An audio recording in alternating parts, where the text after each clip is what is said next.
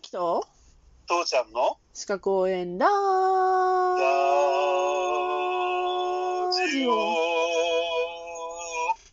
なんか父ちゃん昨日ボロボロやったねもう昨日も今日もボロボロそうだよ。うー父ちゃんね、薬飲むのサボってたらね、うん痛風になっちゃったのよ。なっちゃったとか、痛風がひどくなっちゃったのよ。あらあらあらもうお年寄り病。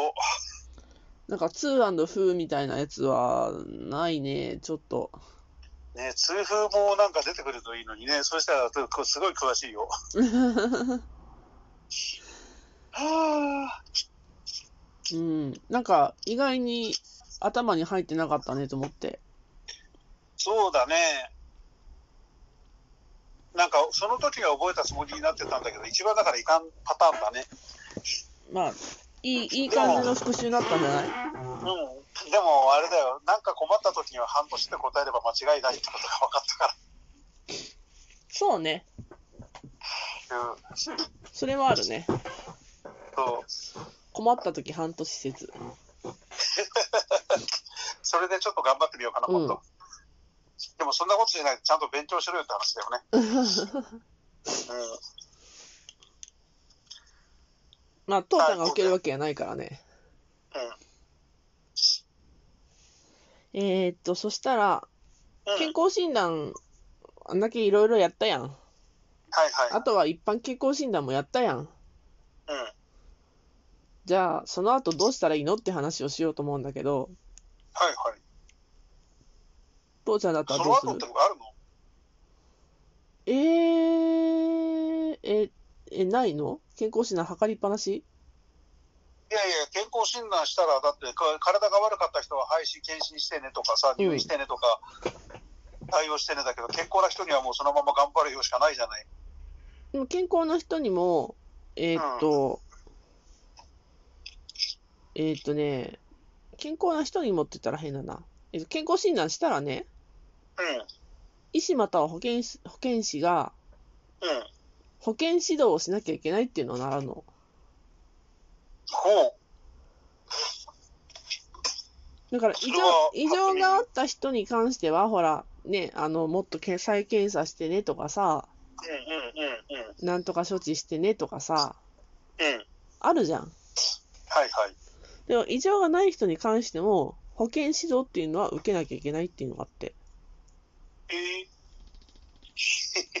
はいはいはいはい。知ってた知らなかった。知らな全く知らなかった、うんされたこともないし。うん。で、この保健所、保健指導ね、うん。大きく分けて3つあります。はい、栄養指導、はい、運動指導、はい、生活指導。はい。なんか受けたことあるんじゃない栄養指導は今も受けてるね。うん。来し来週か再来週、うん。運命の栄養指導があるよ。生活指導は生活指導うん。っていうのは、なんだろう。朝ごはん食べてくださいねとかさ。それは栄養指導の中に入ってないかいや、だって朝ごはんを食べるっていう生活指導だもああ、そういうこと。ん。うん。ああ、それは去年入院した時にちょっと受けたかもしれないな。ううんん。運動指導は運動指導し、運動しなさいよか。うん。した方がいいですよは言われたことがあるな、うん確かに。うん。うんじゃあ、受けてるんだろうね、知らず知らずのうち。知らず知らずのうちに。知のらタずイトルを知らないまま知らず知らず知らず知らずにいたの。え演歌になりそうだね。うん。ああ、そうか、そういうのがあるのか。そうなんですそようだね、その状況によってそうだね、肥満気味だったら運動するとか、食事を制限しなさいとか、そうそうそうそ規則正しく食事をしなさい、すこれでもう三拍子だもんね、う。うん。 3つ揃っちゃったもんね、うん。栄養指導も運動指導も生活指導もしましたって話になっちゃうわけだ。そうです。あーそうです確かに確かに。うん。納得しました。うん。そうです。でもそれってさ、健康診断の後にその医師はやるの、医師なりをその保健指導する人っていうのは、やるの、やることが、えっと、事業者、事業者うん、うん、がやるんだけど、例えば医者に、あ、医者、医師、医師と、医師とか保健師に、あのーこの人異常があったんだけど、どうどうしたらいいですかとか、うん、うん、うん、うっん。ていうようなのをいやいや、 3ヶ月以内に、医師または異、常があった場合はそうなんだけど、健康な人に対してはどうなのいや、だからささっき言ったんや。健康な人には、医師または保健師による健康指導し指導がありますと。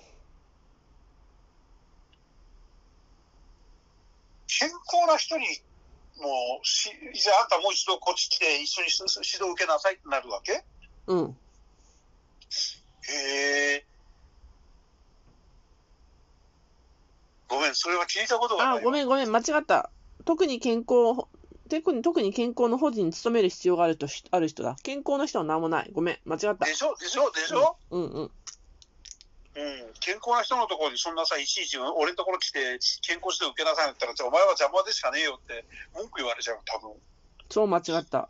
私なんか、うん穴があったそう、だからは何いはかしらその、け指導を受けた方がいい人に対しては、いあります、あ指り導。まするだろうけどね。うん。ああ、なんか今日はスッキリしたぞ。。